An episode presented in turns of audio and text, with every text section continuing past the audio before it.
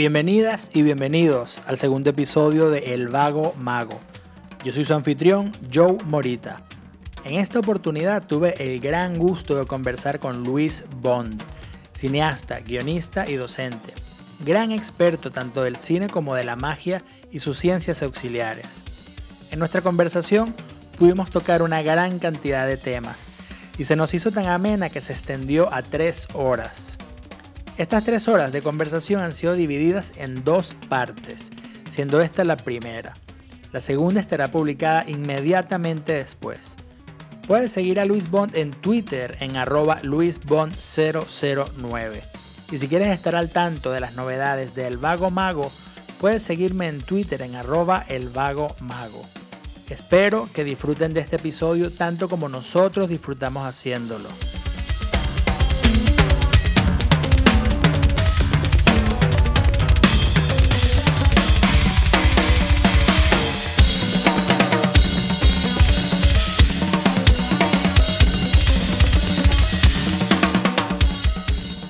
Ok, estamos grabando ya. El gran Luis Bond.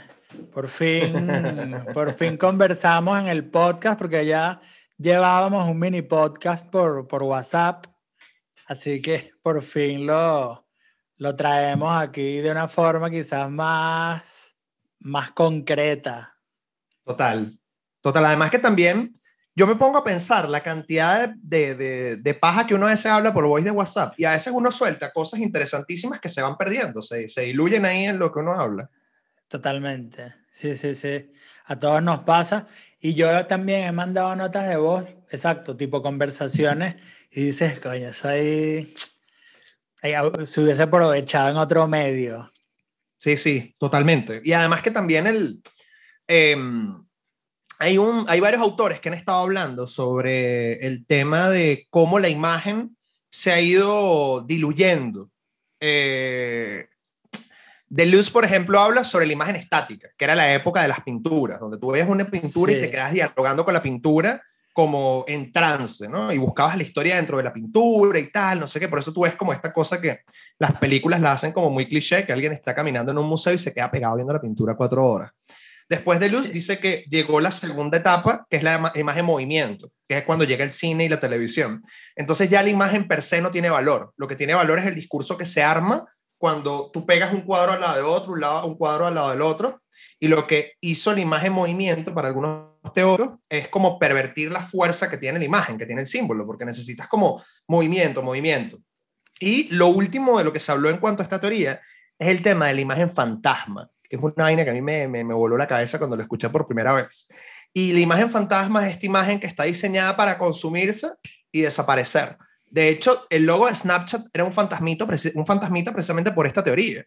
Sí. Eh, y date cuenta que todo ha ido a ese proceso de fantasmización. O sea, Instagram se llevó los stories, Twitter agarró los fleets, Facebook también agarró el cuento de los stories. Una, una, una red social que sería como de plan trabajo que es LinkedIn también la vaina tiene stories. Y ahorita que aparece el Clubhouse, y por eso hago como toda esta circunvalación, es la misma vaina. En Clubhouse hay unas conversaciones a veces como muy interesantes y eso se perdió. Efímera, o sea, eso no, totalmente. Es efímero. O sea, estamos en la época de la imagen efímera. Y este teórico decía, en, no estaba hablando de Snapchat, todavía no existía Snapchat, pero él decía como, va a llegar un momento en el cual nosotros consumamos las imágenes y, y así, tú abres, tú abres Instagram, tú abres Facebook ¿Cuántas imágenes tú puedes ver en un, media hora, una hora metido en Instagram? 100, 200, 300. Sí, sí, y tú sí, cierras la aplicación y eso se borró del disco duro. Se borró por completo del disco duro. Es una vaina aterradora. Lo es. Yo suelo aferrarme un poco. De hecho, yo, a mí me pasa tanto con Instagram como hasta cambiando los canales de la tele. Yo siento que yo voy mucho más despacio que el resto. En el sentido que yo voy haciendo scroll por Instagram y yo tengo un ritmo, pero quizás veo a alguien más metido en Instagram viendo fotos y veo que van bajando, pero, ¿sabes? Como si estuviesen buscando algo, pero no es que están uh -huh. buscando nada, simplemente es como tan, tan, tan, tan, tan, una detrás de la otra. Y yo a veces, por ejemplo, con mi esposa me pasa que ella de repente está haciendo scroll en Instagram así, sa, sa, sa, sa, y yo le digo, ¿pero qué estás viendo? Estás como pasándolas todas así. Yo me quedo como una, la veo. sigo la otra, la veo. Igual cambiando. Bueno, la verdad es que ahora no se ve, nosotros no vemos mucha televisión así en el sentido de ir cambiando canales a ver qué están pasando, ¿no? Ahora es todo como on demand, yo, vamos a ver esto y lo vemos. Pero cuando cambiábamos canales era igual, yo iba dejando, además que yo tenía un problema, que es que precisamente como iba deteniéndome en cada canal como para ver qué es lo que están pasando. No era que lo quitaba de inmediato, sino que me, me detenía. Claro, para ver que me echaran un cuento, ¿no? Exactamente, y cualquier porquería me atrapaba. Yo no consumo nada de, de, bueno, yo no veo yo no veo televisión per se, canales de televisión tradicionales no los veo, pero si yo estoy haciendo un zapping y me pilla un programa de estos de reality show de, ¿sabes? Tipo la isla de las emociones con un poco de gente sí, sí, e, e, montándose. Que, que sacan lo peor de la naturaleza humana. Claro. yo me, me engancha, me engancha que me avergüenza decirlo, pero me engancha mal. Pero es que eso es así, eso, eso, eso es como un guilty pleasure. Hay una, hay una escritora francesa que a mí me encanta, que bueno, ella es como francesa, belga, japonesa, es una mezcla rarísima, que se llama Amelino Tom. Y Amelino Tom tiene un libro espectacular que se llama Ácido Sulfúrico, donde en un futuro como no muy lejano, hacen un reality show, pero todo es como un campo de concentración. Eh, y, la, y, la, vaina es televisada y la gente vota por, mira, quién vamos a matar hoy, quién se va a salvar, etcétera, etcétera. Y yo leía ácido sulfúrico y yo decía como, mañana esto no es fai jalado por los cabellos, es que esto puede pasar fácilmente, puede pasar fácilmente. Y te estoy hablando de una novela y que ácido sulfúrico debe tener como más de 10 años. Uf, nada que ver con las, las locuras que vemos ahorita con los reality. Me suena a una que escribió Chuck Palahniuk, que es el autor de, Ajá, el de Fight Club. Fight Club, que es como de escritores, que es igual, es como un campamento de escritores, algo así, y se van como haciendo cosas unos a otros, como para alimentar, es decir, si la memoria no me falla, más o menos esa es la, si no, la ¿sabes? La, por ahí va la cosa. Tipo, se van haciendo cosas horribles unos a otros de forma que tienen cada uno ya como historias que relatar. Qué buena premisa, ¿no? Qué buena premisa. Sí, y se Qué buena premisa. Cosas horribles. Entonces, y va por, va por ahí, se van haciendo cualquier cantidad de porquerías. Pero bueno, Chuck Palahniuk también tiene una mente un poco perversa. Que por eso es que su obra es tan popular, porque le da voz a todas esas, a todos esos subconscientes con esos deseos psicópatas que hay por ahí.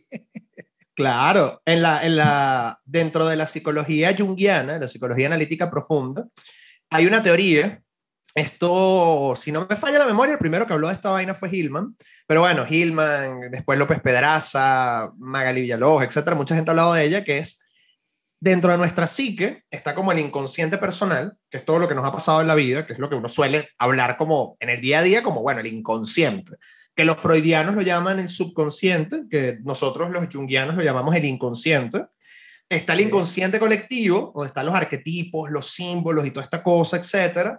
La sombra, que es lo que de alguna manera el, ego desecha por ser incompatible con él, y hay algo llamado la zona de inferioridad psicopática, que la zona de inferioridad psicopática es como una zona así pequeñita, que bueno, hay gente que la tiene así, hay gente que tiene como un boquete, por donde nosotros conectamos con todo lo psicopático. Y por eso tú te das cuenta que, no sé, Hannibal Lecter. No hay nadie que no ame Hannibal Lecter, que no le fascine Hannibal Lecter, porque ese psicópata tiene como una cantidad de características que uno quisiera tener. Uno quisiera tener la inteligencia del tipo, la sensibilidad artística. Y eh, hay algunos que han hablado de cómo el psicópata para nosotros es liberador, porque el psicópata hace cosas que nosotros no podríamos hacer. Entonces, escucharlo hablar o escucharlo accionar para nosotros es como, ah, o sea, él lo puede hacer, yo no lo puedo hacer.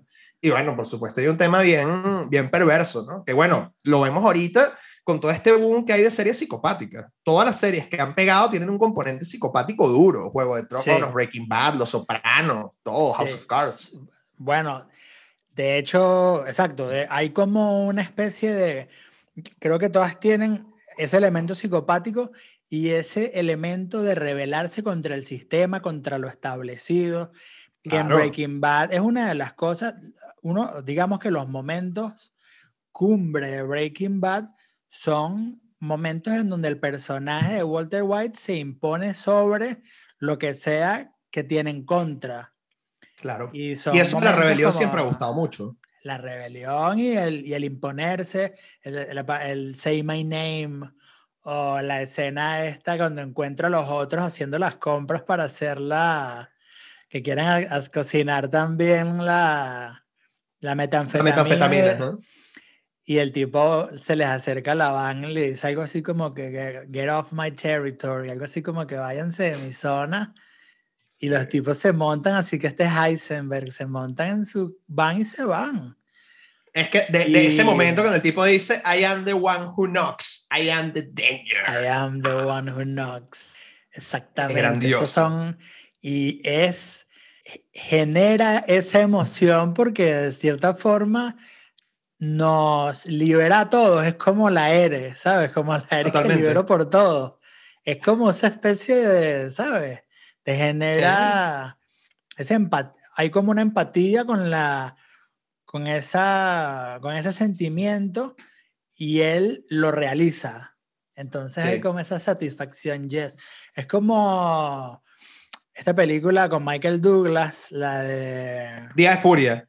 Día de Furia ¿Quién no quisiera tener un día de furia? Una vaina fuera este mundo. esa película. Cine millonario, cine millonario en Cine millonario, cine millonario 100%, 100%. Y son las películas que nos formaron, además. Yo, sé, yo me formé con cine millonario. La generación de los 80. La generación de los 80 creció viendo esa vaina. Claro, totalmente. Yo soy uno de ellos y cine millonario forever, los sábados así. Me acuerdo si era sábado o domingo, pero el cine millonario tenía pura joya. De hecho, yo hace poco entré como en una, hace, siempre tengo nostalgia noventera, y es la verdad, pero entré como en una nostalgia noventera de cine. Y me puse a ver un montón de películas noventeras que, que son una maravilla, porque obviamente, y, y, ese es tu campo, fíjate que estamos ya, tenemos rato hablando y yo no te he presentado formalmente, pero bueno, Luis Bond, con quien estoy conversando. Tengo el grandísimo gusto de conversar con Luis Bond, que en primer lugar eres cineasta, eres también docente de cine, de guionismo, eres, has trabajado en campañas, en, campañas publicitarias, digamos, en, en grabación, en la realización de publicidad, así como en guiones y obras cinematográficas y es tu fuerte el cine. Es por lo que se te conoce. Se te conoce por tu, por tu conocimiento sobre el cine. Y entonces, pues obviamente, ¿cómo no hablar de cine contigo? Es inevitable. Es inevitable que la conversación se desvíe por esos caminos. Porque tienen mucho, es que la cultura nos forma muchísimo. Muchísimo. De hecho, cuando, cuando a mí me toca dar clases de, de, arquetipos, sea en el Centro de Estudios Jungianos o en, la, universidad, etcétera, mi elemento diferenciador tal vez con otros profesores un poco más de, de como de vieja escuela, etcétera, es que yo explico todo el tema arquetipal y lo aterrizo a, a las series, a las películas, etcétera, y por eso como que a la gente le gusta porque el arquetipo en sí mismo es irrepresentable, pero cuando, por ejemplo, yo, en vez de echarte cuatro horas, eh, que te, igual te lo he hecho, ¿no? Pero yo te he hecho cuatro horas el mito de Zeus y mitos de Zeus. Y dices, bueno, ah, Zeus, ajá, tal. Y de pronto te digo, bueno, pero, a ver, Vito Corleone, coño me cayó la locha. Walter White, ah, claro, por supuesto. Don Draper de Mad Men, claro, por supuesto. O sea, la gente como que lo aterriza muchísimo más porque, bueno, la cultura pop, ese es el panteón eh, nuevo. O sea, nosotros, los griegos están hablando de Zeus, de Ares, de Hermes, pero ahorita la gente está hablando de Iron Man, de Loki, de Capitán América, pero siguen siendo los mismos arquetipos. Se revisten de otras formas, pero sigue siendo lo mismo. De hecho, en el podcast anterior con Amilcar hablábamos exactamente de eso. Y, o lo de Luke, ¿no? Luke Skywalker.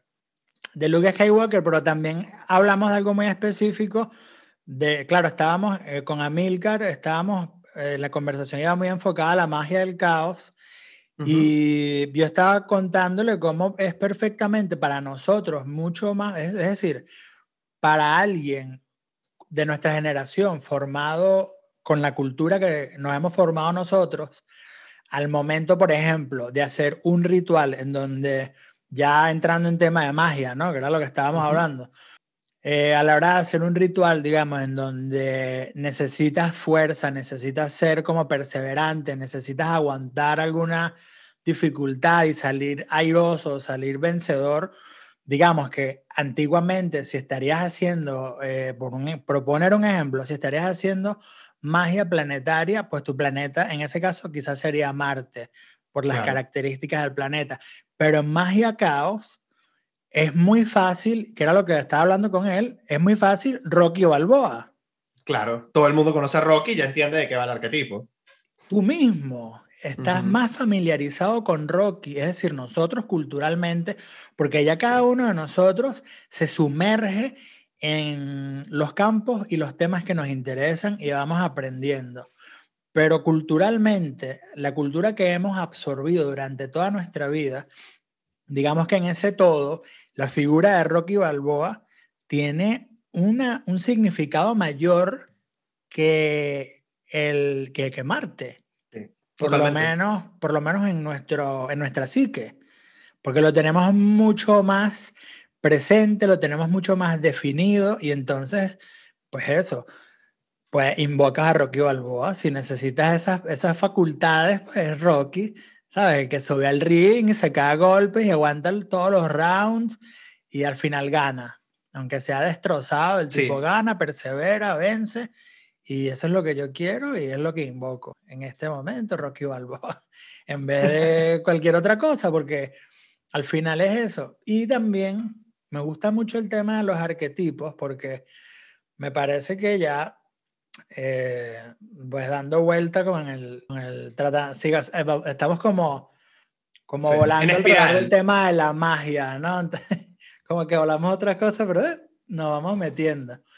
Pero por eso es que la magia para nosotros tiene un valor añadido. Para nosotros los occidentales tiene un valor añadido porque muchos de, nosotros, y yo incluido, podemos tener una gran afinidad con las filosofías orientales, pero las filosofías orientales tienen arquetipos que nosotros no tenemos.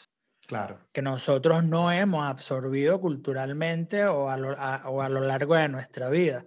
Mientras que en el, con el tema del, de la magia, hay arquetipos que son mucho más, este, están mucho más presentes en nosotros.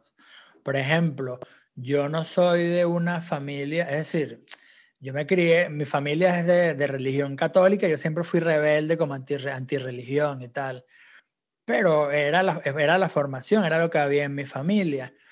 Y, y luego, entrando al, al, al tema de la magia, con, con los arcángeles y los ángeles y todo el tema, eran arquetipos. Y mientras más los fui explorando, más me fui dando cuenta lo poderoso que eran esos arquetipos para, para mí. Claro. Tenían mucho peso.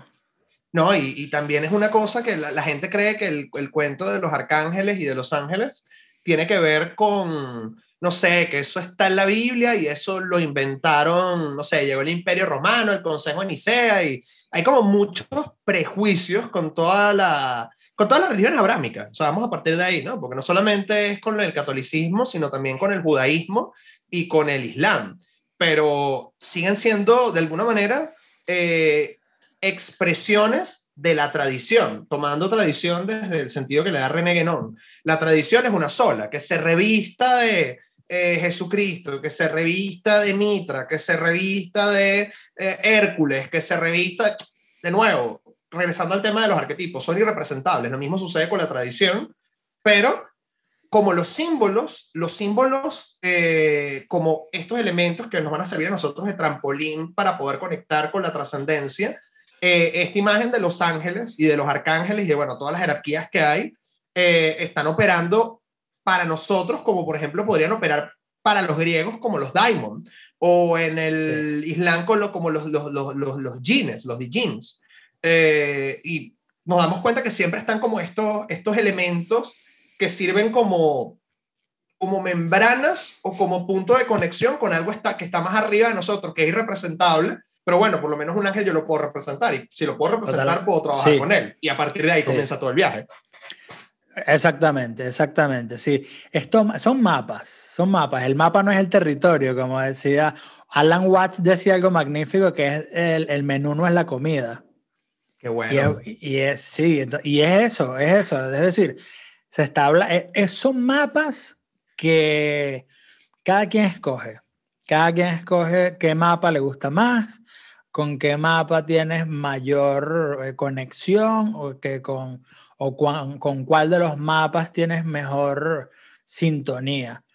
Si seguimos las tradiciones mágicas del siglo XIX, que, que, son quizás las más, las que hoy día predominan, pues beben de ahí, beben de, de toda la tradición judeocristiana, de esos símbolos, de esos arquetipos, y así llegan a nosotros. Entonces, por ejemplo, si alguien toma un enfoque de magia caos en donde tú cambias lo que tú quieras, pues sí, cambias lo que tú quieras, literalmente. No tomas los símbolos judeocristianos, o sí, depende de cómo te sientas con ellos, o la forma, por lo menos, en la que yo lo hago particularmente es la, es la tradicional, es decir, es con, con los símbolos y los arquetipos, porque también creo que es un buen ejercicio de, de apertura mental, ¿no? Porque en mi caso particular, yo venía como de muchos años de sentir como un rechazo hacia la institución de la Iglesia Católica y, y todas esas figuras y, en mi caso me sirvió muchísimo para trascender eso. Es algo que ahora no tengo, algo que, ¿sabes? Que, que ya no arrastro. Y, eso es algo que le, que le pasa a nuestra generación. Yo siempre cuando, cuando doy clases he hecho el cuento que nuestros papás eran católicos, nuestros abuelos eran católicos de verdad, o sea, una gente que iba para el domingo todos los días a misa, si se estuviese muriendo, y nosotros somos católicos por default. Y que por default, porque bueno, uno lo bautizaron, uno hizo la primera comunión, pero uno está ahí como que peleado con la institución. Y a mí también todo este tema mágico y todo este tema arquetípico me ha ayudado a reconciliarme con, con la iglesia, porque al final de cuentas cuando tú estás viendo, reconciliarme no con la iglesia como institución, porque uno siempre va a tener como su, su tema ahí con la iglesia, pero sí reconciliarme con la religión, porque al final de cuentas la, la, la religión siempre va a ser un puente para conectar con lo, con lo divino. O sea, bueno, esto que, que religión viene de religare, religare viene de ligazón, viene de unión. O sea, a través de la religión uno puede conectar con lo que está, con lo que está arriba. Eh, que, por ejemplo, lo puedes hacer desde un punto de vista más simbólico al tú poder ver la misa y entender que lo que está ocurriendo ahí es un ritual mágico, porque es un ritual mágico lo que está ocurriendo en una misa. Lo es. Ah, lo es, pero clarito. Eh, claro, tú, tú se lo dices a una persona que está jalada por el dogma y mira, vamos a ir a quemar. Me encanta se horroriza, se horroriza. Es como, es como bien hereje, es como bien hereje la vaina. Pero es completamente un ritual simbólico. Y cuando tú entiendes de qué va lo que está ocurriendo ahí, por lo menos en mi caso, coño, lo respetas. O sea, lo respetas y tú dices, ok, eso tiene su razón de ser eh, y puedo participar desde mi lugar. No necesariamente tengo por qué eh, aferrarme al dogma, sino estoy aferrándome o estoy conectando con, con lo que es genuino, con, lo, con, lo, con esa parte tradicional que de alguna manera es lo sagrado y que es la base de toda religión. Lo que pasa es que eh, nos hemos, o sea, hemos, gracias a los exégetas y a toda esta gente que, ha agarrado los textos sagrados y lo ha interpretado como le da la gana y los ha despojado de esa doble lectura, porque, a ver, los salmos son un libro de magia, o sea, tú agarras los salmos y los salmos son un libro de magia. Sí. Eh, cuando tú comienzas a ver las cosas desde otro lugar, oye, puedes conectar uh, muchísimo, mucho más que una persona que va todos los domingos a misa y se da golpe. Mucho más. La Biblia es un libro de magia. Total, total.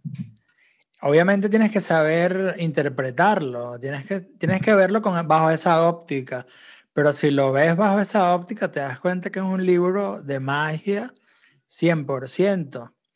Y que realmente, porque, es decir, es muy, es muy común hoy día, además que hoy día, pues, eh, digamos que impera un, el fanatismo a, a, la ciencia materialista, que es en sí una religión. Sí. Es, en sí, es decir, funciona exactamente igual que una religión con su dogma, con, con, con, la, con sus seguidores indignándose ante cualquier noción que atente contra esos dogmas. Funciona exactamente igual.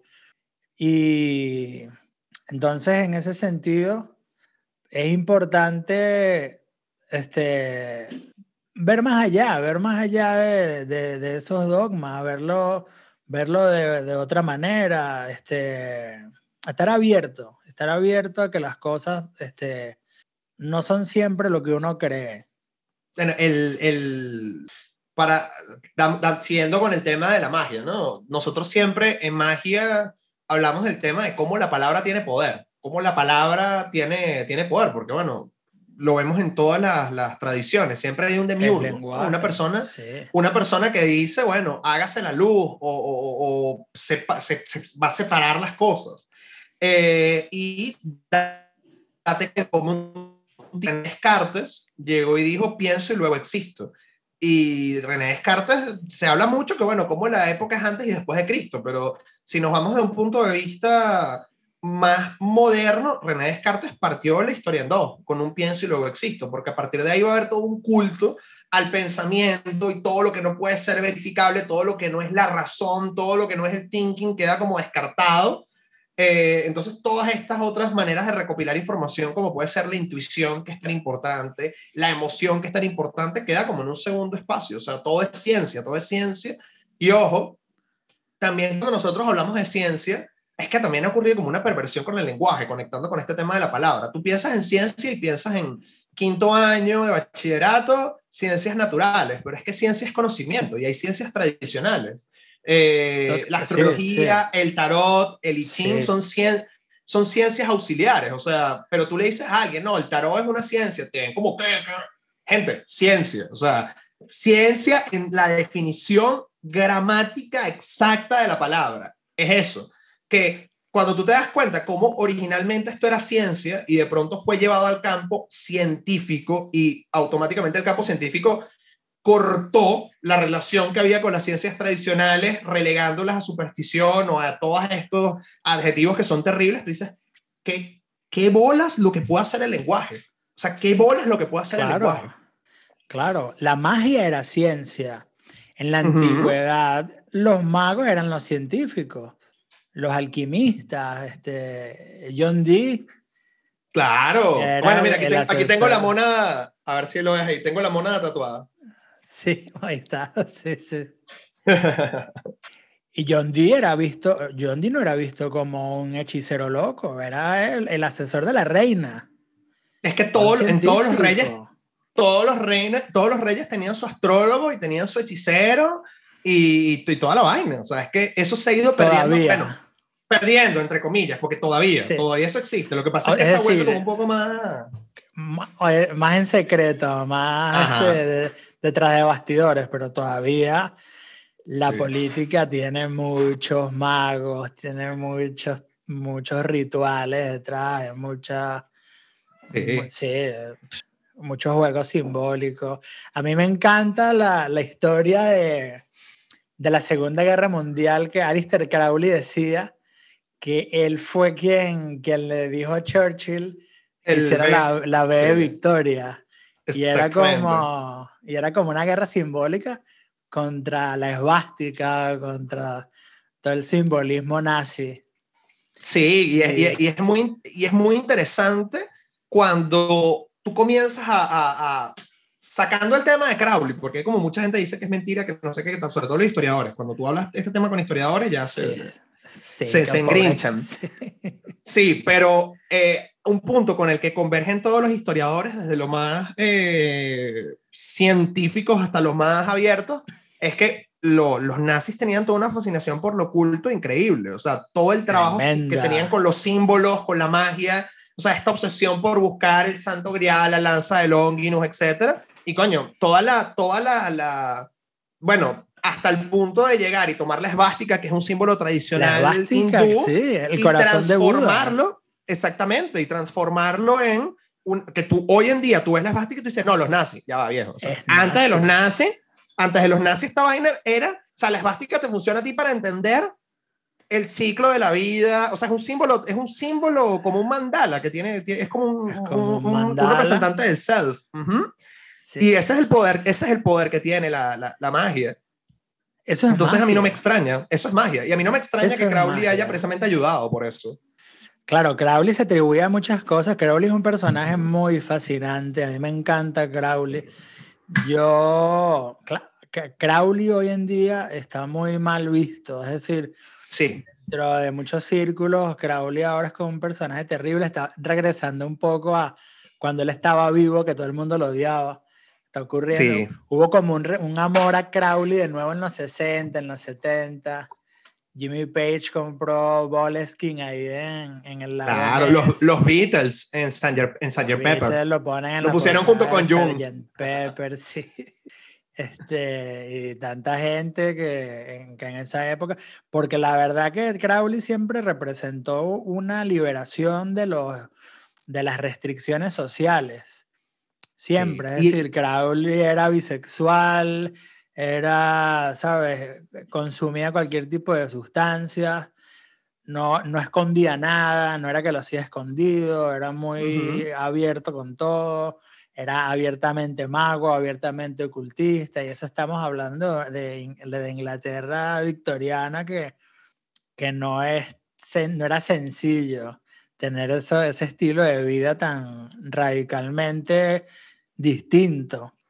Y aún así, Además, en ese sentido, un tipo, era un tipo muy valiente y, y, eso inspiró a toda esa movida hippie, digamos, esa liberación cultural de los 60 pero bueno, igual, luego se van revelando anécdotas históricas del tipo, que, que, el tipo no era ningún santo, obviamente, aunque en, su, en sus confesiones que tienes ahí detrás justamente, es, es, como, ¿cuál es la palabra que usas? Este, ¿Cuál de tantas?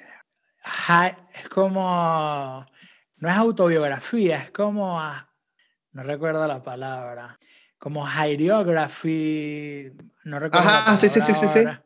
Hagiography o algo así, que es cuando se hace la biografía de un santo. Y es la palabra que él usa para. Exactamente. Y es la palabra que él usa para referirse a su autobiografía, que él se veía como un santo y que también es una de las fórmulas de Crowley magníficas de, de, como mago, que es que él se declaraba lo que le daba la gana. Él era Lord, era mago, era lo que le daba la gana y lo era de verdad. Es decir, ocupaba el papel al 100%. Crowley también, en, a mí me pasan ciertas cosas con Crowley.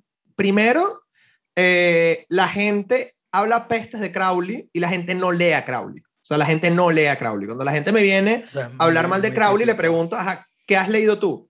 No, bueno, en internet.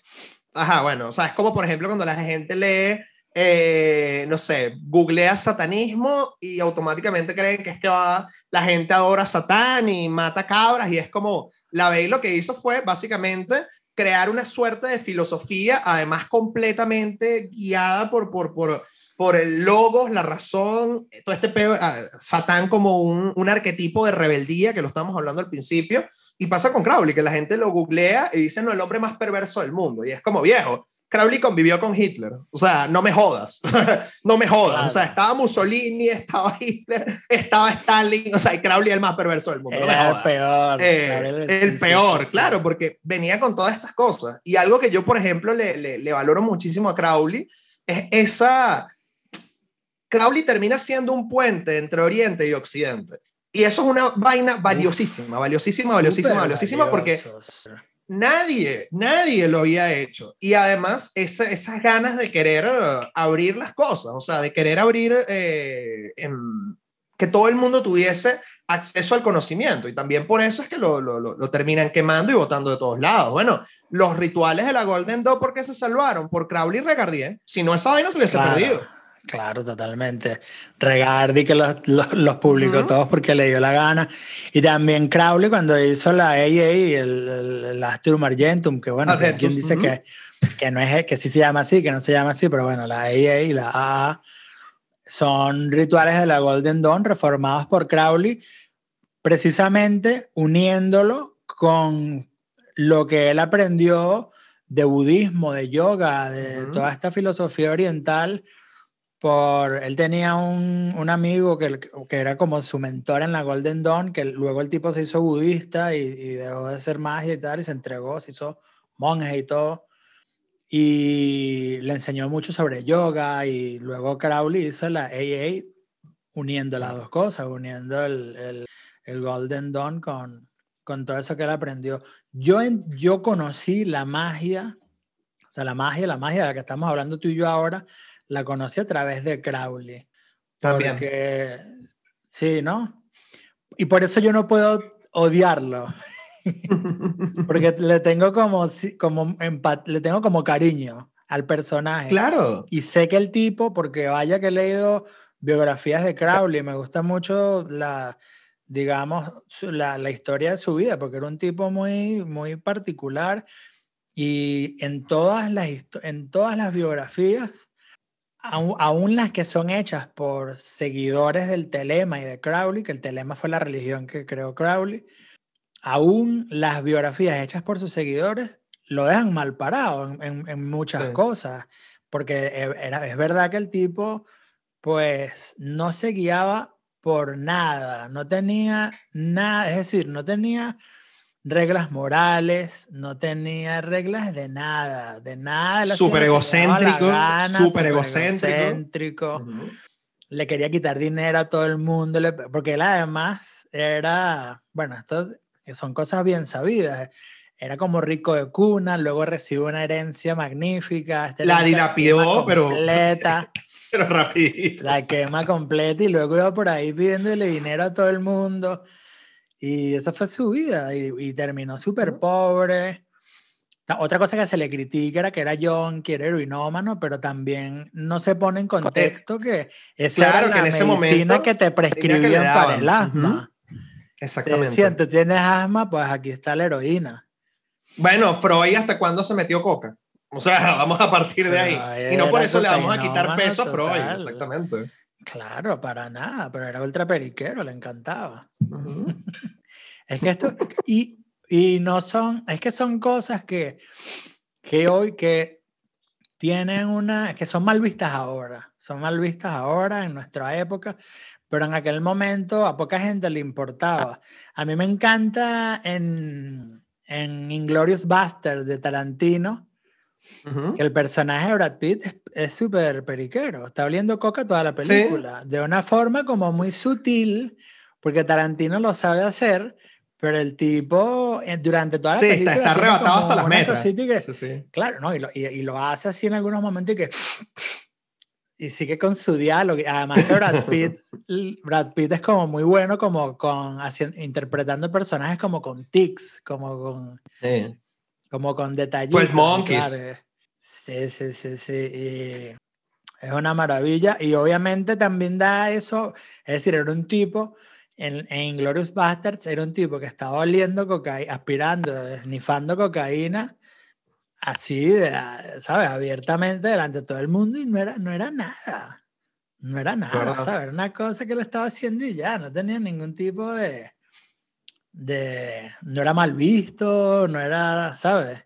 Y obviamente esto no es una apología a favor de las drogas en lo absoluto, no, ¿sabes? No es lo que, claro, lo que se quiere decir. claro, pero es tener en cuenta el contexto. Es lo que, por ejemplo, a mí me pasó. Es tener en cuenta el contexto a mí lo que me pasó viendo Mad Men, que Mad Men es una de mis series favoritas, sobre todo el universo, eh, hay una parte donde están, uh, esto es primera temporada, está una, una, una, la esposa de Don Draper está embarazada y tú la ves a ella eh, fumando mientras que el ginecólogo está, o sea, está, tiene la barrigota gigante, el, el ginecólogo está fumando y le está diciendo, mira, el bebé viene en dos meses y es como, ¿cómo vas a estar fumando embarazada? Coma, ¿cómo tu ginecólogo va a estar fumando mientras tú... Y, después es como, bueno, ven, o sea, estamos hablando de los años 50, eso era normal. Y después la tipa termina y se está tomando un cóctel y es como, es normal en aquella época, que nosotros ahorita lo vemos como, ¡Ah, ¡qué bola! Ok, bueno, los tiempos van cambiando y nosotros creo que hemos perdido un poquito de costra. Eh, y digo costra, no, por, no, por, no costra por el tema de que vamos a fumar embarazadas, porque eso le hace daño al bebé, por supuesto. Pero sí hemos perdido como, coño, yo siento que hay una generación que, bueno, la joda con la generación de cristal, que ve cierto tipo de cosas y no tiene la posibilidad de ponerse en el contexto. O sea, no, es un tema de que no, no, no podemos como cambiar la velocidad y entender que, mira, antes era así, no podemos reescribir la historia. Y más bien es importante ver que antes era así. Es el problema, es el problema, que no se ponen las cosas en, en contexto. Y con lo que estábamos hablando sobre Crowley, es decir, pasa, pasa en muchos aspectos, pasa en muchos aspectos. Ahora, de hecho, hay toda una, una corriente que se llama post-telema. son y hasta, además está también telema. Eh, hay una que es telema rectificado con Golden Do, es una, o sea, que es como una unión entre sí. o sea, muchas ramificaciones. Sí, pero por ejemplo, el post-telema rechaza a Crowley.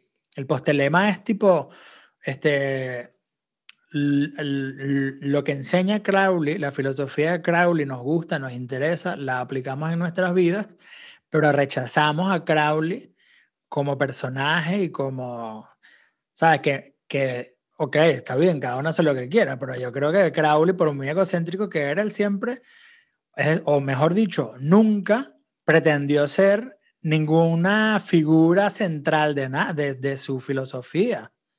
Es decir, él, él, nunca pidió que se le alabara, como, como si ocurre con muchos gurús de estos que terminan siendo pasantes y tal. Osho. Claro, él enseña. Pero la gente no habla, pero la gente no habla de Osho. Exacto. Bueno, ahí está el documental este Netflix. Claro, gracias, gracias al documental la gente comenzó a hablar de, él, pero del resto antes era Osho y por todos lados los libros de Osho y vaina. Porque, porque Osho fue parte de la, del New Age y el New Age todavía tiene, el New Age todavía tiene muchos seguidores. Y todavía está como que, la, la, ¿sabes? Esos personajes del New Age siguen estando ahí como con cierta reverencia. Relevancia. Y relevancia, sí. Que por cierto, se me, se me olvidó, pero te quería. Estabas hablando de lo de Mad Men y de fumar y el tema de, que, de poner las cosas en contexto. Había también, en, creo que en la primera temporada también, de Boardwalk Empire. ¿Te acuerdas de esa? sí, sí, la de, la Steve Sí, exactamente. Que había una madre, o sea, había una mamá con, con, su bebé, el bebé no se dormía, y la tipa entonces, como hacía cada noche, le hacía un, un tetero con leche y un chorro de whisky. Claro, que se duerma, sí, claro. Y se lo dan al bebé su tetero con un chorro de whisky para que se durmiera tranquilo. Y hasta años 20 estamos hablando. Obviamente, pues claro, hoy en día hay mucho más, mucho más conocimiento y es una locura hacer eso. Yo tengo un bebé y yo no lo voy a dar a mi bebé, un, tetero con un chorro de whisky. Pero en esa época se hacía y era súper normal y que es lo más normal del mundo. Entonces, yo creo que antes de ponernos a cancelar personajes a diestra y siniestra, personajes de otras épocas, hay que ponerlos en contexto. Y además eso, yo tampoco quiero ser un apologista de Crowley, pero Crowley sí fue muy, es decir, representó una libertad muy grande, una libertad e, este, espiritual, una libertad filosófica, una libertad sexual, una libertad de cómo interactúas con tu conciencia y, ¿sabes? Los métodos que tienes para, experimentar con tu, con tu conciencia. Era un tipo que en su época no le tenía miedo a eso, a, a decir las cosas como son. A decir las cosas y experimentar con cosas que nadie había hecho antes. Él tiene el, el, el, uno de los libros de Crowley, es, son sus experimentos con el hachís, por ejemplo. Y es todo un tema científico, además. Exactamente. Es que, es, que, Crowley lo decía, que el, el, el, el, fin es la religión, el método es la ciencia. Exactamente, que esa frase me encanta y es la frase del IAA. Es decir, es como que en el, en el Astro Argentum es donde él aplica esa frase que es magnífica por eso, porque había un rigor científico en todo lo que hacía. Y de hecho, en, en una de estas biografías, creo que es en la de Richard Kaczynski, él explica que que Crowley, no, en la de Tobias Shorton, me parece, dice que, bueno, el hecho es en cualquiera de las dos, dicen que Crowley, al ser un tipo que siempre estaba yendo más, es decir, él buscaba desafiar sus propios límites. Y por eso era que hacía las cosas que hacía. Y eran como locuras de repente. Y por, y por eso, de hecho, dicen que por eso la homosexualidad o la bisexualidad era como de repente eso como que, oh, hombre con hombre, es como una cosa que él tenía ahí y al él, al él sentir como ese, esa barrera, iba contra ella. Iba contra ella para romperla. E igual con muchas otras cosas, como con la religión, como él se presentaba como la gran bestia 666 y era también como como eso, como que esos límites sociales, como que oh, esto está muy, muy mal visto, esto no debe ser así, ¡pum! se lanzaba. Ok, entonces ya soy la gran B y así iba como con todo. Entonces, claro, si, si lo entiendes de esa manera, si lo entiendes como un tipo que identificaba sus límites, identificaba esas barreras culturales y dogmáticas que él tenía, y luego iba con todo contra ellas, pues de cierta forma aunque haya hecho barbaridades que hayan afectado a terceros, porque tú puedes hacer cualquier barbaridad, pero si no afecta a más nadie, pues sí, sabes que al final estás tú con tus experimentos, pero bueno, hubo varias que afectaron a terceros y claro, por eso se les juzga, pero al final, si, si lo ves desde esa óptica, pues tuvo éxito, en el sentido que no permitió que nada lo, lo definiera, ni, ni nada le prohibiera, o sea, el tipo no tenía dinero y se ponía a publicar libros y se endeudaba y, pedía dinero a este, ¿sabes? Era todo como muy loco, como muy, y se lanzaba esas aventuras locas también. Y bueno, es como, es un personaje importante en el, en el ocultismo del, del siglo, es decir, del siglo XX, se podría... Es que, es que Crowley fue el más, el más importante. Claro, es que él fue el último gran mago. O sea, si tú echas para atrás, bueno, tenemos a Elifas Levi, tenemos a Papus, tenemos a John Dee, tenemos, o sea, tenemos varias figuras, pero el último gran mago que existió fue Crowley. Duela a quien le duela. Fin, o sea, eso es algo que es a quien le duela y que, y que tiene mucho que ver porque magos hay muchísimos, pero también está la gran, eh, hay una gran este, premisa en la magia y, que, que, es muy, muy importante, por ejemplo, en la magia de la Golden Dawn, que es trabajar en silencio. El silencio como, ¿sabes? El silencio como requisito. No digo en qué estoy trabajando, eh, no, ¿sabes? Silencio. Silencio y lo que eso significa, como tú lo quieras interpretar. Y hay muchos magos que trabajan bajo esa premisa, la premisa del silencio. Y obviamente hay mucha discreción ahí. Entonces, seguramente habrán magos pues mucho más poderosos con, sabes, que hayan logrado cosas mucho más increíbles, pero obviamente Crowley era anti silencio. Era, era muy notorio se daba, se daba a notar demasiado. Y entonces, por eso mismo también, pues, ¿a quién más señalas como el último gran mago? A Crowley, porque es el que es, precisamente era el que decía, yo sí, yo, yo, yo estoy haciendo esto, yo estoy reformando esto, y, y ¿sabes?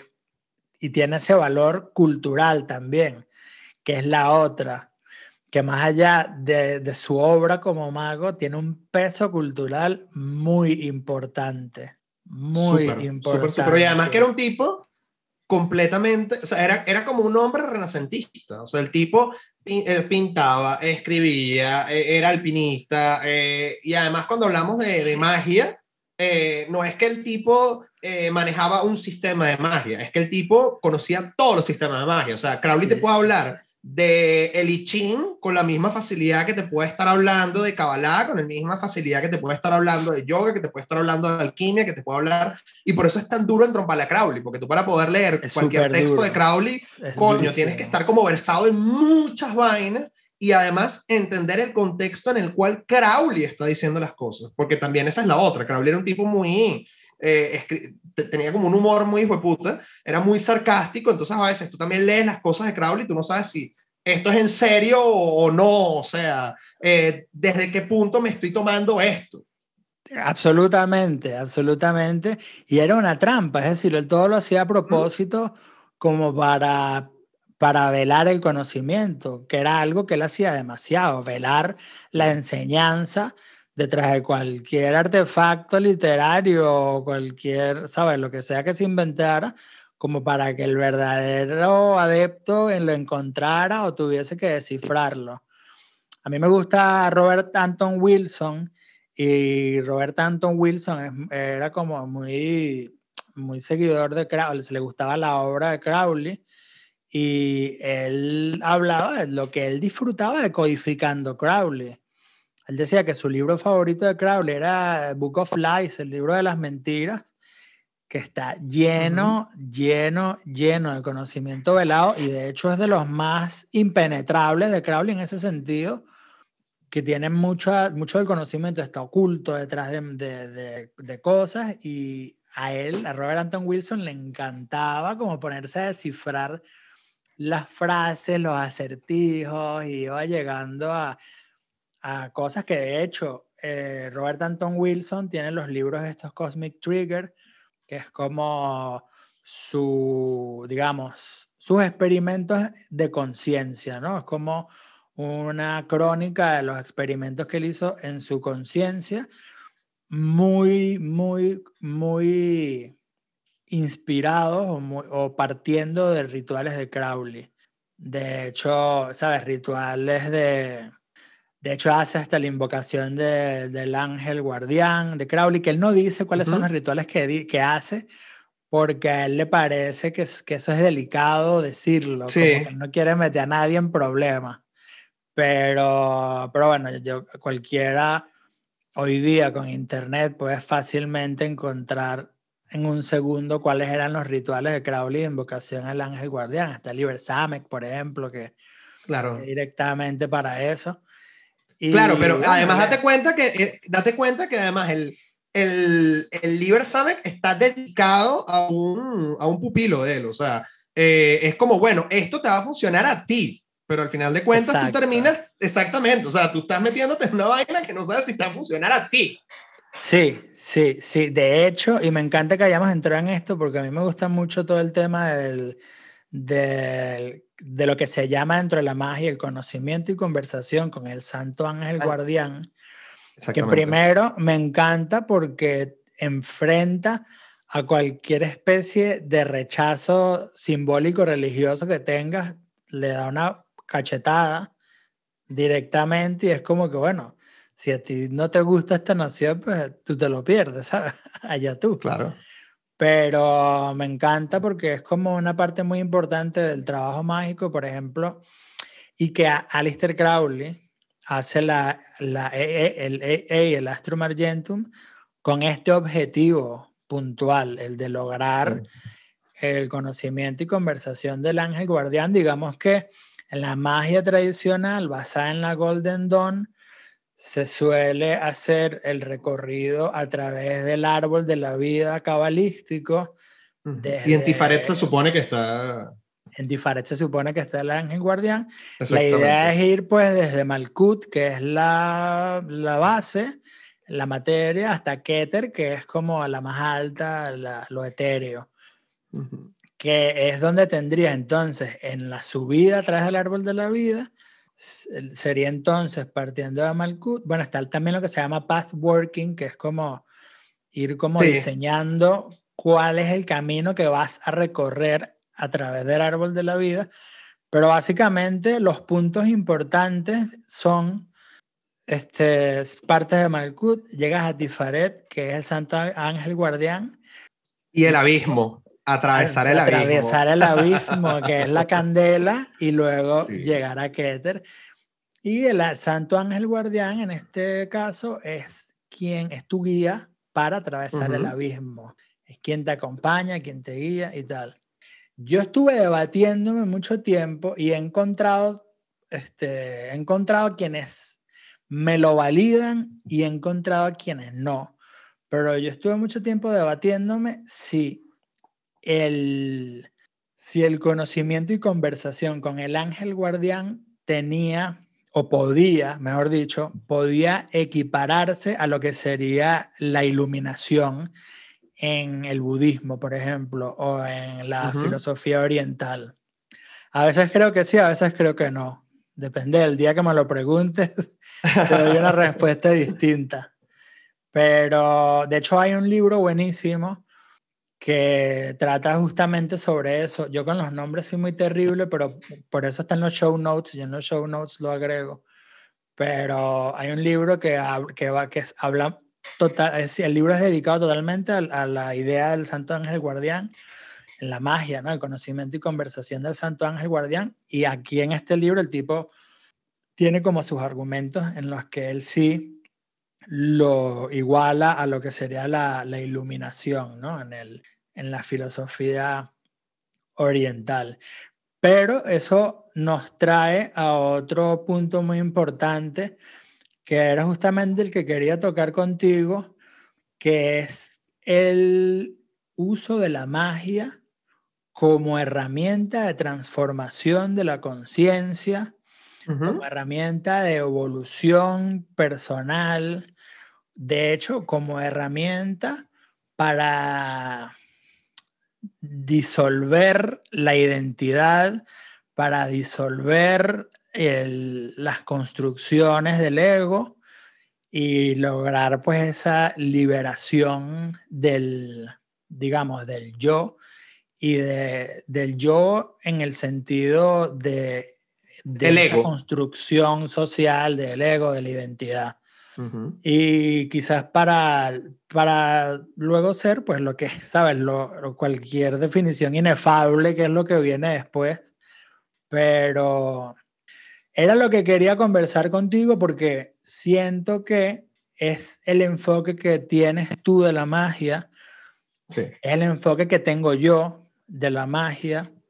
Yo nunca abarqué la magia para obtener nada en cuanto a beneficios, nunca la abarqué para, para tener, este, qué sé yo, lo que sea, suerte o, o amor o dinero o prosperidad o lo que es, nunca, nunca la abarqué por ahí. Nunca me pasó por la mente, de hecho, en un principio. Sí, igual, estamos en la misma página. Sino que siempre lo vi como un tema de transformación de la conciencia o una alquimia interior, digamos. Sí. Entonces, eh, además que sé que este, este tema, pues lo, lo, manejas muy bien y que tienes muchos recursos porque además, aparte de la magia, tienes como una fundación muy junguiana, tienes manejo de estas ciencias también como la astrología, como el tarot, que las, que las llamaste ciencias, ¿cómo las llamaste? Auxiliares, ciencias, auxiliares, así es como la llama como las llama René Guénon, porque bueno, son como ese conocimiento que te auxilia en tu proceso de, bueno, de alguna manera querer eh, trascender. La, la, cosa es, la, la, cosa es desde dónde lo vemos, ¿no? Porque está...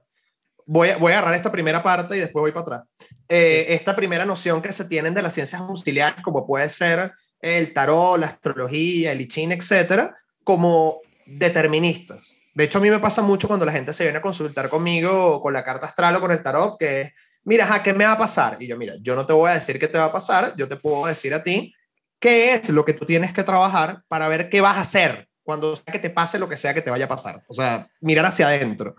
Ese es como para mí el fin último, que es es trascender la carta astral. O sea, no es decir, no sé, yo soy impulsivo porque tengo la luna en Aries. No, weón, es darte cuenta de, tengo un tema con la impulsividad, ok, voy a ver cómo lo puedo trabajar, cómo en vez de redireccionar esa impulsividad de la luna en Aries, cayéndole a grito a mi familia, me compro un saco boxeo. O sea, pero esa es la idea.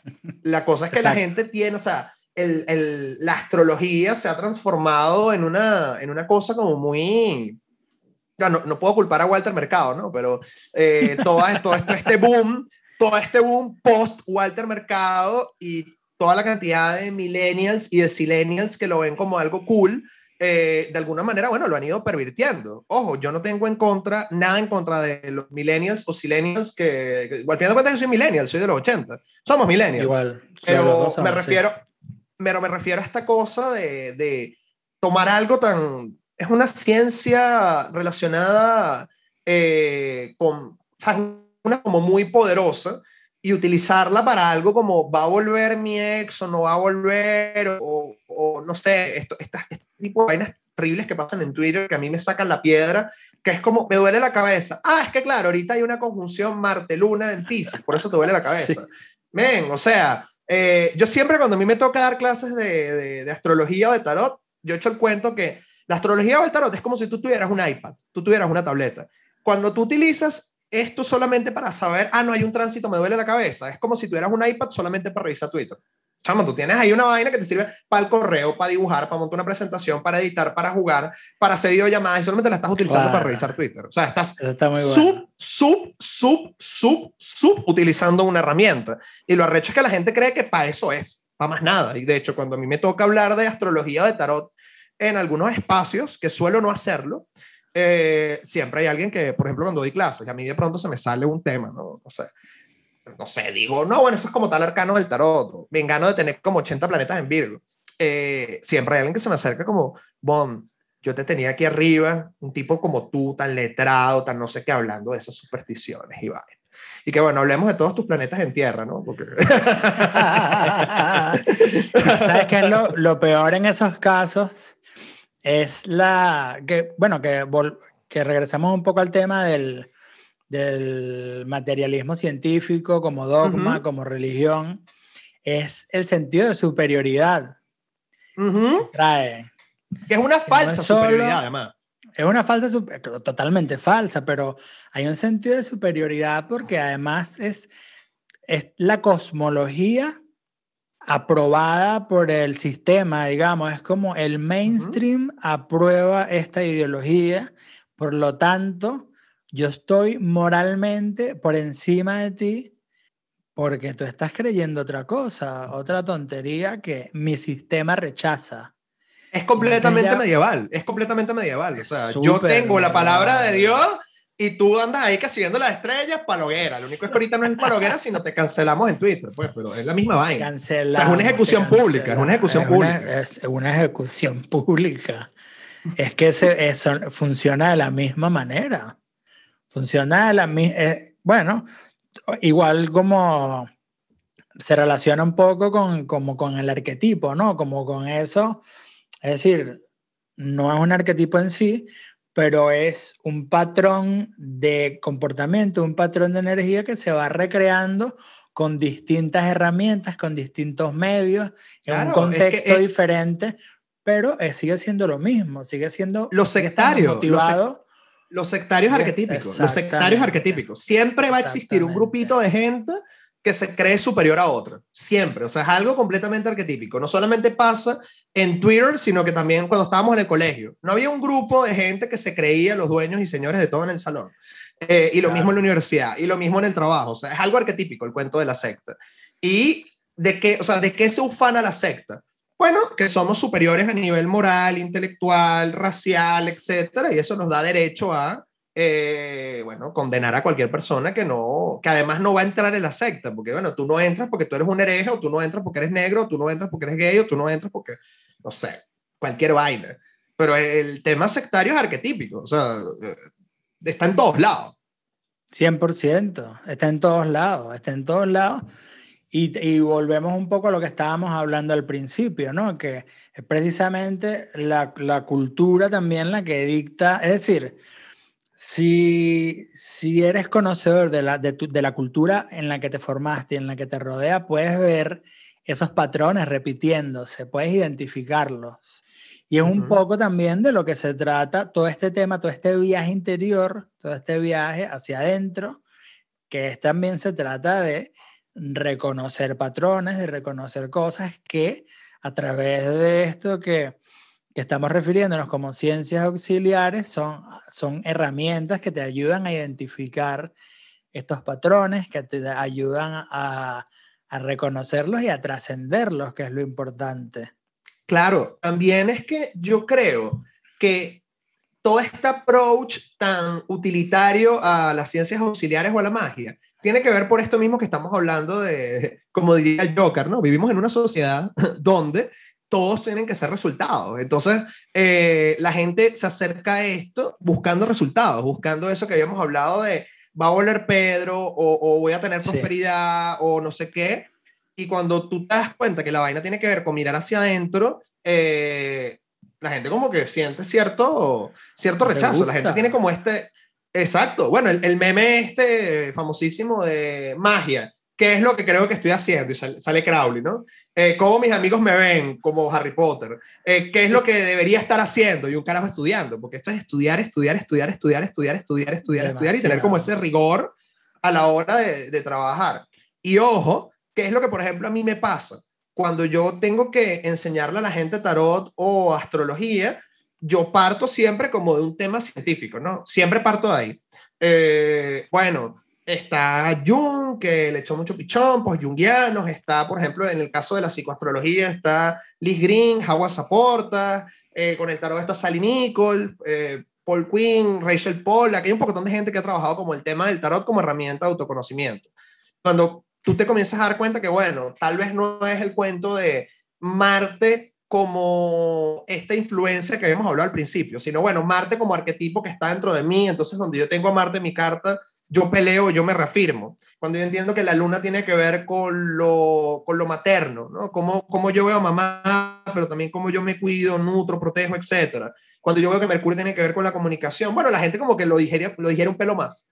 Cuando yo digo que, por ejemplo, el tarot, el tarot es como un test Rorschach, pero 4DX. O sea, porque la gente proyecta en el tarot lo que sea que tenga que ver. Y que es como una puerta al inconsciente colectivo. La gente como que lo comienza a comprar más, más.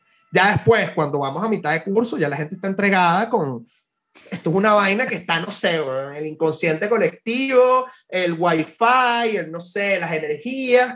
Porque no importa qué tanto yo pueda hablar sobre la sincronicidad y cómo opera o sea, hay vainas que tú no puedes explicar. Gente que, por ejemplo, no se viene a una consulta y eso le pasa, no, no a mí, porque yo no, la gente cree que no, es que tú eres brujo, brujo un carajo, ni mago un carajo. O sea, mago sí, pero lo que refiero es que esto no tiene nada que ver con la magia.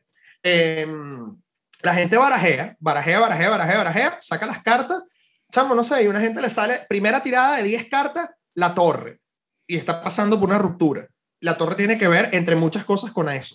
Bueno, fino saca otra carta, la torre, la torre. O sea, ¿cómo tú explicas que hay 78 cartas barajeadas, en, que las las pones de 10, 12, 5, 3 tiradas, sale siempre la misma fucking torre? O sea, entonces la gente dice, aquí hay algo. Bueno, ese algo que no lo podemos explicar y que no tiene sentido que lo terminemos de explicar, es lo que termina siendo que opere. Fin, o sea, llámalo destino, Dios, magia, eh, no sé, que es el santo ángel guardián que se está comunicando contigo, que son tus ancestros, que es la abuela, el nombre que le quieras poner, pero está aquí. Y como yo, por ejemplo, una persona que en mi vida he visto, porque en mi vida he visto, solamente con la hora exacta de su nacimiento puedo levantar la carta y decir una vaina tan profunda, tan tan personal como, no sé, has tenido pérdidas en algún momento o atravesaste un divorcio, o sea, ¿cómo, cómo, cómo tú puedes tener ese nivel de precisión? Bueno, hay algo ahí, no es mi labor, ni tampoco pretendo poder explicar por qué hay algo ahí, sencillamente hay algo ahí y tú ves qué haces con eso, si lo trasciendes o te quedas pegado. Claro, o si te quedas buscando qué es lo que hay. Exacto. Que es también, hay una, una de estas enseñanzas eh, budistas que decía el mismo Buda directamente, o viene el mismo Buda directamente, Siddhartha Gautama, que él se conoce como el, como el Buda, el, quien inició el budismo, digamos, que es del guerrero al que el guerrero, un guerrero magnífico, victorioso siempre, que recibe un flechazo. Entonces, el guerrero está herido con la flecha, es una herida grave, y el tipo lo que quiere es saber quién le dio el flechazo para ir a asesinarlo. Entonces se le van presentando en el camino gente que tiene toda la disposición de atenderlo, de ayudarlo a, sacarle la flecha, a curar la herida, y él dice, no, yo quiero conseguir quién me dio el flechazo porque quiero asesinarlo. Lo busca, lo busca, lo busca, lo busca, se desangra, se desangra, se desangra y se muere. Se quedó con su flechazo y se murió por estar buscando de dónde venía la flecha. Y entonces Buda decía, a mí no me importa de dónde viene el flechazo. Yo lo único que te enseño es cómo sanar la herida. Pero ¿de dónde viene el flechazo? Qué belleza. No me, no me, interesa ni lo vamos a discutir. De hecho, Buda era famoso porque evitaba cualquier debate sobre, sobre Dios o sobre cualquier uh -huh. cosa suprema y superior. Siempre lo, lo evadía, o sea, no lo evadía, siempre tenía este tipo de enseñanzas, ¿no? Tipo, no, a mí no me importa, yo me ocupo por lo que está aquí en este momento, ahora, y lo que haya de aquel lado, pues, ¿sabes? Ya se ocupará quien sea que esté de aquel lado. Yo me ocupo de lo que está aquí. Es que eso y debería ser. Poco, claro, y es un poco eso, ¿no? Porque podemos perder mucho tiempo especulando qué es lo que hay, qué es lo que, cómo funciona, este, quién lo maneja, quién lo controla, pero al final son simplemente simples especulaciones por muy, ¿sabes? Por muchos mapas que tomes, porque hay mapas magníficos. De hecho, el Kabbalah claro. es un mapa extraordinario. El árbol de la vida es un mapa extraordinario de cómo se materializa la vida, desde el éter hasta la vida, y va pasando por, lo, por los Sephiroth y va llegando hasta aquí, ¿sabes? Es un mapa magnífico, pero es un mapa. Es un mapa y ya está. Y yo creo que es lo más sano también, quizás adoptar un mapa de estos, comprometerte con él, por, ¿sabes? Por el tiempo que tú quieras o hasta que te fastidies de él, pero por lo menos, ¿sabes? Lo tomo así, esto es como yo lo voy a manejar, pero no creer que eso es literal. Claro, es que ese es el peligro. Lo mismo pasa con la religión, ¿no? que, que, la gente se lo, lo literalizan. Creo que fue el mismo Crowley sí. que dijo, eh, ¿sabes? Si te tomas la Biblia al pie de la letra, estás loco. O sea, fin, es completamente, claro. es completamente cierto. Y también, por eso traía el cuento de René Descartes, todo este tema de, o sea, que nos cuesta muchísimo, muchísimo, muchísimo, muchísimo. Eh, no meter las vainas en cajita, o sea, no meterlo así como mi pensamiento lo estructura y de aquí no se me va a desparramar. Eh, porque bueno, estamos acostumbrados a que todo tiene una explicación, a que si hay algo que no entiendo lo googleo, me leo dos, tres archivos de Wikipedia y ya creo que tengo un PhD en este tema y puedo opinar sobre él libremente. Eh, y la vida no va de esto, o sea, y cuando nosotros estamos entrando en el terreno, en este terreno de lo trascendente, es que no lo puedes entender y no lo vas a entender y fin de la historia, o sea, no, y no por entenderlo, no quiere decir que no opere o que no sea válido o que en lo absoluto, o sea, en lo absoluto. Es como intentar querer ver lo, los rayos ultravioletas, o sea, no puedes verlos y no por eso dejan de existir. Exactamente, están ahí. Uh -huh. Están ahí. Y, y por ejemplo, el, el, aire, que no lo ves y lo sientes, es mucho también uh -huh. de lo, del tema de Descartes, justamente, que también como que ahí está, que era lo que tú mencionabas, está la intuición. Hay una cantidad de, de una cantidad de herramientas que tenemos, de, de recursos que tenemos que, son, que van más allá de la inteligencia o que están, digamos, es decir, que no es solo la inteligencia, sino que hay otros recursos también igual de válidos, pero que en este momento están totalmente desprestigiados por ser, ¿sabes? Es como que... Y de hecho, fíjate que la misma ciencia, eh, de, la ciencia usa mucho el, el tema o, el, o, la excusa de, de, la, de lo aleatorio, ¿sabes? De que uh -huh. ocurre porque fue, porque algo aleatorio y ya. Por ejemplo, eh, como el tema de, yo, yo una vez escuché como una, un símil magnífico de un científico que, que decía, como hablaba de, de, de aceptar el misterio, de aceptar que hay cosas que, ¿sabes? Que hay, que hay un misterio, que no sabemos cómo funcionan, pero que están ahí y que el simple hecho de que nosotros no sabemos cómo funcionan no quiere decir que no existen. Entonces él decía, por ejemplo, toda la, toda la tendencia científica de decir que la vida evoluciona de células que se van, ¿sabes? Una célula, células que se van uniendo y llegan a forma de vidas tan complejas como nosotros, de una forma totalmente aleatoria. El tipo decía que es, es exactamente lo mismo que decir que una, que una tormenta, una, este, ¿cómo se llama esto? Un twister. Torbellino.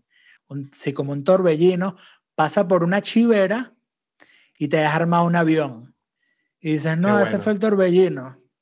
No, es que pasó el torbellino y dejó armado ese avión ahí. Es lo mismo, la, la, la, explicación es la misma. Es que no, fue bueno, fue fueron uniéndose las cosas y hasta ahí llegó. Y el tipo dice, bueno, es lo mismo que yo diga que pasó un torbellino por una chivera y dejó un avión armado. Qué bueno, qué bueno, qué bueno, qué bueno. Me lo, me lo voy a robar para la clase. Eso está buenísimo. y entonces son cosas como que sabemos cómo, cómo pasan, sabemos cómo ocurren. No, no sabemos, pero están ahí, no las puedes negar. Igual que la intuición, hay muchas cosas. Me dio a pensar en estos días una cosa tan tonta, pero que, eh, o sea, no, no tonta, sino que es muy común que ocurre, ocurre mucho en realidad, pero estábamos el otro día, mi esposa y yo, tomándonos un café con una amiga y ella nos estaba contando que en la noche anterior había tenido un dolor de cabeza terrible, que hasta vomitó, una qué horrible y bueno, se le pasó, fue a trabajar al día siguiente y ella está aquí, eh, yo vivo en Barcelona y ella, esta amiga está aquí en Barcelona y su mamá está en Caracas.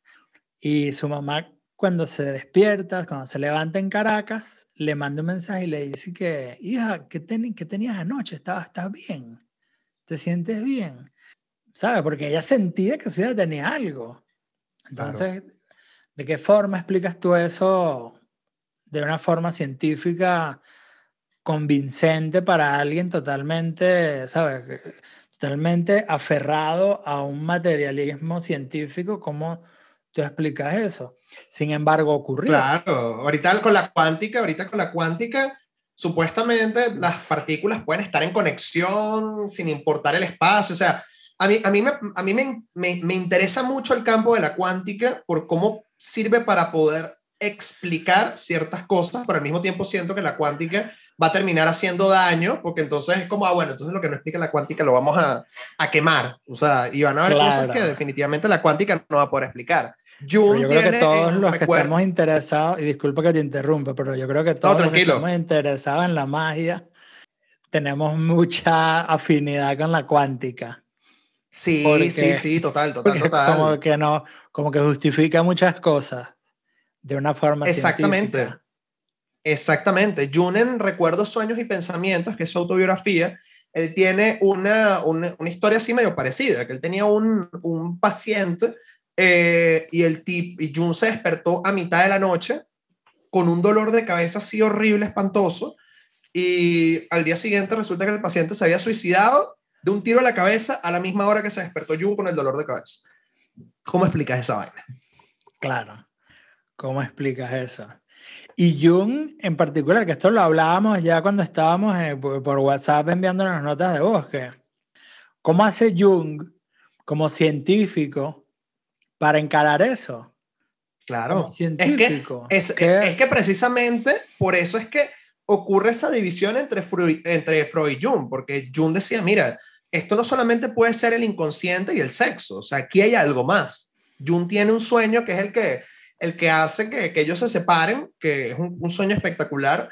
Él soñó que él estaba como en su casa y eh, bajó por, por una, o abrió como una, una, una, una en, en, el piso había como una argolla, él la levantó y bajó como un sótano y en ese sótano estaban como eh, una, una, sí, bueno, como una especie de sótano y, y, siguió bajando y llegó como unas catacumbas y siguió bajando y había al final como unos esqueletos. Entonces, eh, Freud, Jung le viene con este cuento a Freud, Freud, bueno, lo de siempre, ¿no? Ese es el sexo, el pedo de que quieres matar al papá, que no sé qué, que trata, etcétera, etcétera. yo dice, no, mira, que hay algo más.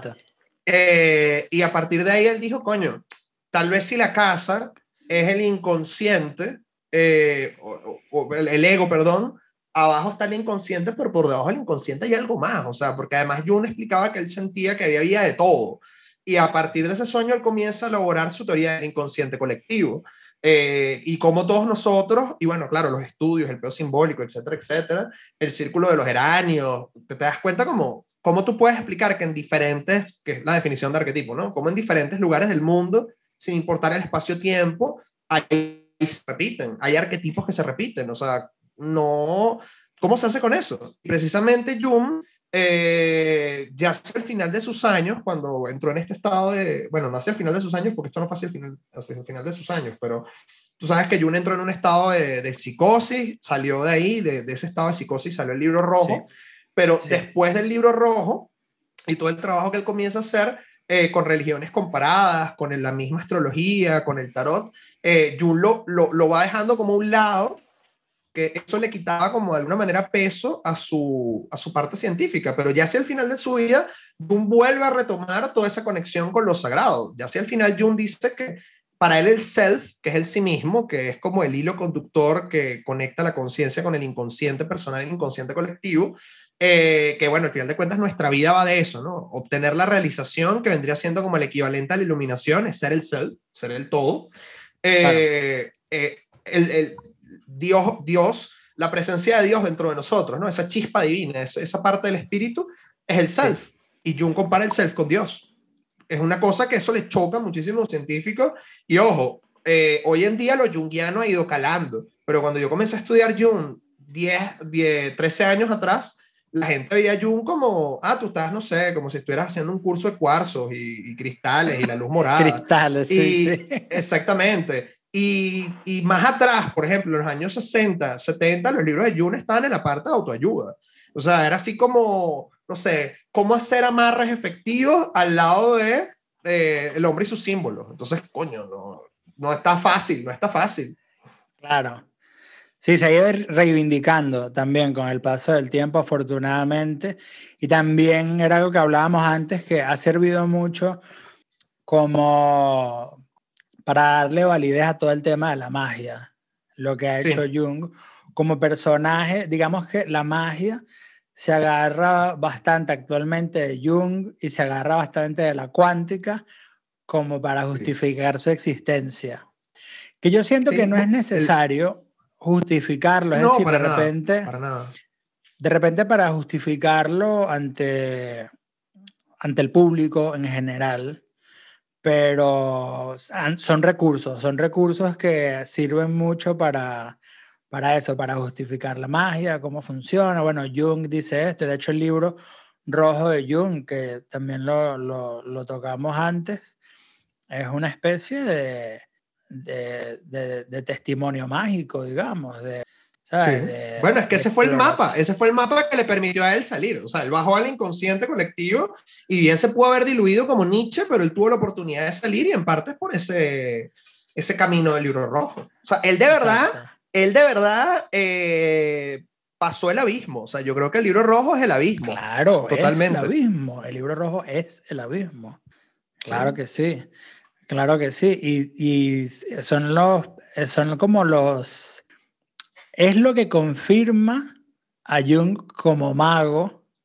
Sí. Yo, no, yo, todo, yo tampoco sé si él se consideraba uno o no de forma consciente, pero lo era, sin lugar a claro, dudas. Claro. Lo era por, la, en la forma en la que él abarcó el trabajo en sí mismo. Y es eso, es lo que estábamos, ¿sabes? Lo que quería, o sea, de lo que estamos hablando, de eso se trata la magia de esa... Es decir, la magia es lo que tú quieras que sea. Vamos a partir de, de ahí. Si tú quieres hacer un ritual para a, a, a la luna llena, para que, para que a tu negocio le vaya bien y, e invocas el, el, planeta que tú quieras, que te parece que es el necesario para eso y tal, pues muy bien, es lo que tú quieras que sea.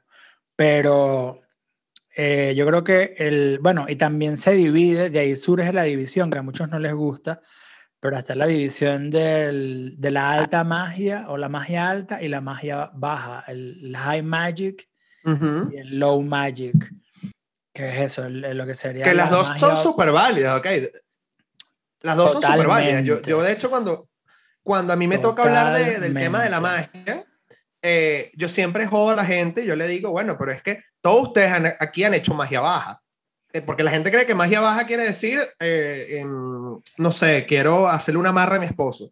y mira, magia baja es esa, mira, más baja es que tú prestas para limpiar tu, tu casa, porque bueno, no sé, eso es magia baja, o sea, estás utilizando la energía que tiene el palo santo para poder, eh, bueno, ser como una especie de energía en tu casa. Sí, sí, sí. sí, sí completamente válido, o sea, listo. Es totalmente válido, es totalmente válido. Y de hecho también para quienes, para quienes nos enfocamos más en la alta magia, la magia baja también es un recurso perfectamente válido para satisfacer ciertas necesidades que puedas tener en cualquier momento y que te permitan seguir con el trabajo de alta magia que, o completar la gran obra, como se le, como se le llama formalmente, ¿no? Completar la gran obra es, bueno, atravesar el abismo, este, llegar a Keter, si, si tu mapa está en el, en el árbol de la vida, ¿no? Como que llegar a esa disolución del, del yo, de esa liberación, llegar a esa liberación. Y es perfectamente válido. Es perfectamente válida la, la magia baja, pero obviamente la magia alta requiere mucha constancia y mucha disciplina que es algo que, que, que, a la gente no le gusta, es decir, a la gente en general, cualquier cosa que tú le digas que tiene que hacer todos los días, tienes que hacer todos los días esto, a diario. Ya eso es que, ¿qué?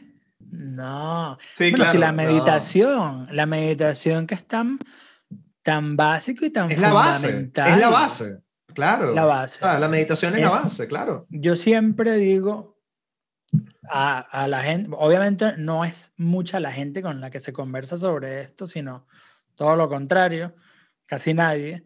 Pero, por ejemplo, cuando se está hablando de, bueno, ¿qué, actividad? O sea, yo quiero hacer una sola cosa al día para, para mi desarrollo mágico, espiritual y tal.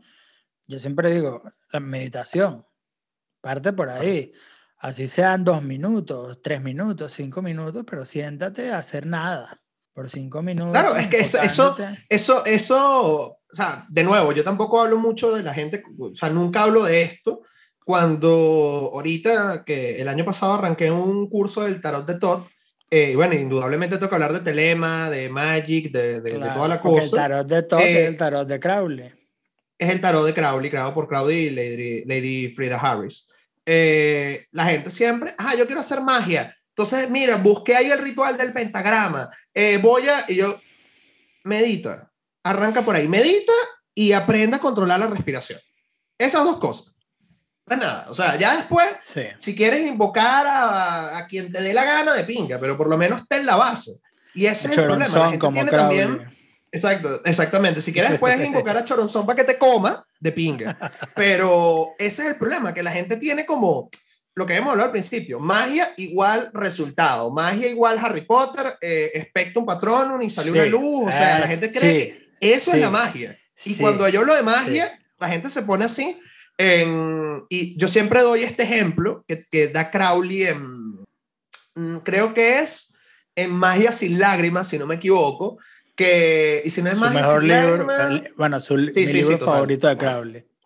Claro, porque además Crowley al principio te está hablando como de todo el basamento y al final es, Crowley es muy sencillo con los rituales, ¿no? Ponte aquí, la mano para acá, etcétera, etcétera. O sea, es como for dummies, for dummies dentro de los for dummies que puede llegar a ser Crowley, ¿no? Sí. Em, creo que es en Magia sin lágrimas, donde él, donde él comienza a definir magia y dice, bueno, ajá, eh, tomando esa definición de Lifas Levy de, de, crear cambios en la realidad a nuestra voluntad, voluntad con B mayúscula, voluntad telémica. Sí. Eh, y, que, y Crowley pone este ejemplo. Yo, por ejemplo, yo quiero tener un libro, ¿no? Quiero, quiero escribir un libro. Entonces, yo invoco, eh, tomo mis herramientas mágicas, que son pluma y papel, escribo el libro, invoco a unos editores que van a materializar ese libro que en ese momento tienes en la mano es magia, weón. O sea, es magia por completo. Pero claro, la, la, gente lo ve como si fuese, eh, coño, no sé eso, aspecto un patrón. Y, y, por ejemplo, cuando tú cuando tienes la posibilidad de, em, cuando, bueno, con esta cosa del tarot, eh, tú ves una carta del tarot y dices, verga, no sé de qué va. O es una carta astral, no sé de qué va. Que ya que tú puedas agarrar unas cartas, cosas que antes no leías, agarrar un gráfico que parece chino e interpretarlo, esa vaina es magia, o sea, esa vaina es magia sin lugar a duda, pero la gente tiene como todavía esta cosa rimbombante de, que la magia es esto o aquello. Sí, sí, de, hacer, de, hacer aparecer cosas o, bueno, lo que la cultura nos ha alimentado, la verdad sea dicha. Exactamente. Porque no es que, no es, no es porque la gente se lo invente ya, es porque la cultura nos ha vendido que la magia se trata de eso, de, de abra cadabra y puff, y desaparecemos aquí, aparecemos allá, o Harry Potter y tal. Pero, la, bueno, la magia es, esto, es, es, otro tipo de, obviamente funciona de una manera muy distinta.